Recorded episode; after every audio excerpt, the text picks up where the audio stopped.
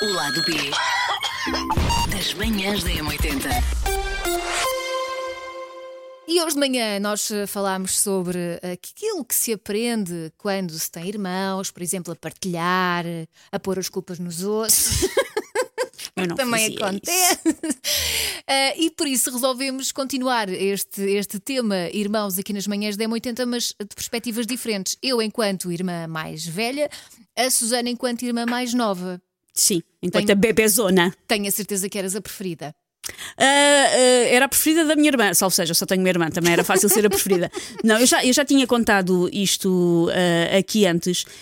Eu nasci em grande parte por pedido ah, muito tua irmã, veemente não é? da minha irmã, que é nove anos mais velha do que eu, e que se tornou mítica uma história de que ela na escola teve que fazer um desenho sobre o que é que queria receber no Natal. E ela desenhou um bebê e a professora perguntou: é uma boneca? Ela disse: Não, é minha irmã. O que eu quero receber no Natal é minha irmã. E mais ou menos um ano depois eu nasci. Portanto, Ah, ela- e os teus pais cumpriram os mesmo meus ali? pais cumpriram Muito porque a professora bem. mostrou aos meus pais e a história que corre sempre. E o que a minha irmã diz é que ela ficou na dúvida entre desenhar o meu irmão uma casa de bonecas, mas recebeu as duas coisas, por isso ficou tudo bem. Win-win. Diria que eu fui uma prenda mais cara dos meus pais do que, do, que, do que a casa de bonecas. E portanto, a minha irmã sempre teve muita coisa de tomar conta de mim. A minha irmã é, é, é a minha mamãe em muitos aspectos. Eu tenho um problema para a minha irmã que eu ligo.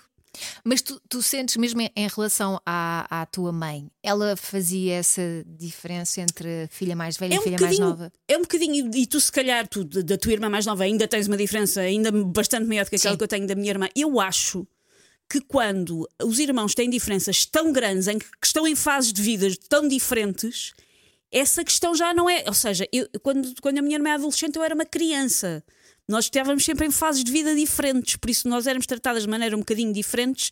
Mas é isso, nós estávamos mesmo em fases de vida muito diferentes. Eu lembro-me do meu pai ahm, mandar-me com a minha irmã, sempre que a minha irmã queria sair com amigos. O meu pai dizia: Sim, senhora, mas tens que levar a tua irmã, porque o meu pai não queria que a minha irmã tivesse namorados. Por Ela isso, adorava, eu, não? tipo, a minha irmã com 15 anos e eu com 6, eu tinha ir com a minha irmã. Se a minha irmã ia sair com os amigos, eu tinha ir com a minha irmã. Obviamente não era sair, sair à noite, mas eu tinha ir com a minha irmã. Que era para de alguma maneira ele achava que o facto de estar uma criança presente que impedia que a minha irmã tivesse namorados. O meu pai não sabe ouvir podcast, mas saiba, pai, impediu bola. Minha irmã sempre teve imensos namorados. Impediu bola, essa a tua técnica. Mas sabes que eu sinto isso com, com os meus filhos, porque há sempre aquela a vontade do filho mais novo, o irmão mais novo, eh, ir eh, atrás do irmão mais velho. E às tantas o irmão mais velho simplesmente não quer. Depois, O meu filho mais novo quer sempre atrás do irmão. claro, porque, o teu- porque o- ele é que é fixe, ele é que faz coisas Sim, fixes. o irmão vai dormir em casa dos amigos e ele só diz: Em mim não me convidaram, estou tão triste.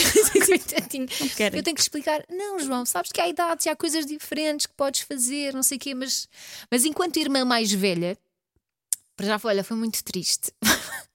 Porque a minha, a minha mãe Tu, teve- das, tu da tua irmã do meio tens quanta diferença? São dois anos. Ok. É uma diferença mesmo muito E pequenina. depois da tua irmã mais nova tens 20. 20 e tais. 20 e tais anos de diferença, sim, sim. sim. Porque quando a minha mãe, eh, quando eu nasci, a minha mãe tinha 18 anos. Sim. E com 18 anos, ainda por cima, na altura em que foi, ah, não se sabia nada. Pois. Não havia internet. Tu estares aqui inteira num só pedaço é um milagre. Sim, a minha mãe provavelmente aprendeu metade das coisas quando se casou e Sim. se calhar a ler uma enciclopédia. Por tentativa e erro contigo. Foste a cobaia. Isso, percebes? Ou seja, o que é que a minha mãe, com 18 anos, sabia de ser mãe? Então, basicamente, eu sinto que experimentou tudo em mim, não é? E depois também era uma altura diferente. Eu sinto que eu sou a filha com menos fotografias. Eu não tenho quase Eu tenho mas hoje em dia é o contrário. Hoje Pois em dia, é. supostamente, quanto mais filhos tu tens, mais tipo no primário, ainda há o álbumzinho com o caracolzinho cortado e que eu não sei o quê, no último já, Eu já fiz isso não. com o meu filho mais velho, o mais novo, coitadinho. Sim. Mas nós temos uma vaga ideia que ele apareceu cá em casa um dia. Sim. E há um álbum incompleto com coisas dele. Mas, mas é isso, eu, eu queixo-me sempre que elas são as preferidas, porque elas têm muito mais fotografias de quando bebés do que eu. Também convenhamos que quando a tua irmã mais nova nasceu a tecnologia era diferente. Quando tu nasceste era preciso vir um senhor com um papiro desenhar É verdade. como é que era a Elcinha bebê. Mesmo a minha irmã do meio, a minha irmã do meio também tem mais fotografias do que eu.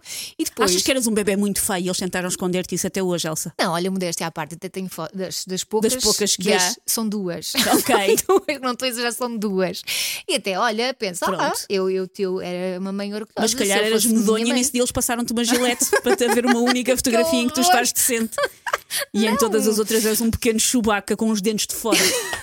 Mas, por exemplo, ainda ontem fui almoçar à casa da minha mãe e ela pôs-se a contar histórias.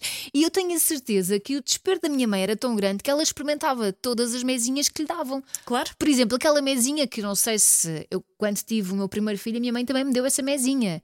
E obviamente que olhei para ela a pensar. Não, mãe, Não não vou vou, fazer." fazer isto. Que é quando os bebés ah, têm soluços, que se põe uma lã, um bocadinho de lã de vermelha na testa. E tem que ser vermelha, gosto Tem que ser vermelha. Se puseres um grená, Não resulta. a criança vai ter soluços para sempre. Agora explica-me, qual é a base científica disto? Nenhuma. Só que havia essas, algumas dessas coisas resultavam às vezes porque têm alguma base, outras vezes por sorte. Uma lã E basta- vermelha, Susana. Não, basta ter resultado com a tua mãe uma vez, uma única vez em sete em que ela tentou, que ela ficou sempre, não, não, isto aqui é muito bom. Não, aquilo, aquilo aqui- foi. Disseram-lhe ela também para Sim. fazer, percebes? Eu acho que foi alguém que queria gozar com uma. Eu acho que era alguém que vendia lã vermelha, mandou vilã. Veio muitas caixas de lã vermelha e pensou: como é que eu me vejo livre disto? Ninguém quer fazer botinhas vermelhas para os filhos. E disse: Ah, lã Mas vermelha é que cura. imagina um bebê com uma lã vermelha na testa, é só ridículo. Eu com é? catita cola. Sim. Depois cresci e sinto que eu era sempre a pessoa que era obrigada a dar o exemplo. Pois. Tinha que tomar conta da minha irmã.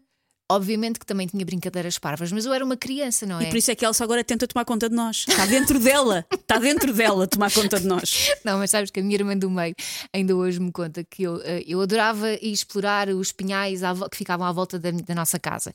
E então punhamos assim umas santos na mochila e lá íamos nós. E a minha irmã queixava-se sempre porque ela nunca queria ir, mas eu obrigava a ir comigo. Então já é aquela coisa de quando nós queremos ir passear, os nossos filhos não querem e nós os obrigamos. Tu já tens isto desde a infância. Opa, assim, Eu, não, não, vamos passear, vais passear, vais gostar.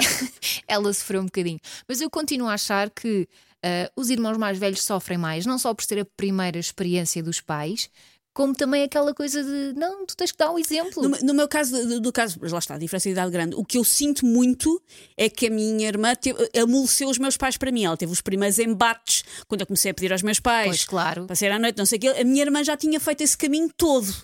Por isso ela levou com. Ela, ela, ela diz-me várias vezes, sobretudo em relação ao nosso pai, o pai que tu tiveste foi muito diferente do pai que eu tive. Sim, sim. Porque eu já apanhei uma versão muito mais. Muito... Também eu tenho feitios diferente, um feitio um bocadinho diferente da minha irmã e eu sempre fui respondona. E a minha irmã não. A minha irmã até hoje, a minha irmã é, é as Nações Unidas desta família. Exato. E eu não sou.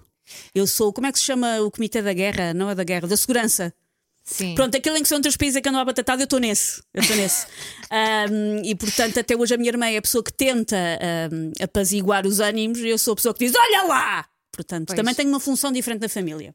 Portanto, concordamos que ser irmã mais velha é muito mais difícil, não é? Eu, eu, eu só falo do, do, do privilégio de irmã, mais, de, de irmã mais nova, mas eu concordo, a minha irmã facilitou-me muito a vida. Pois é. O lado B das manhãs da M80.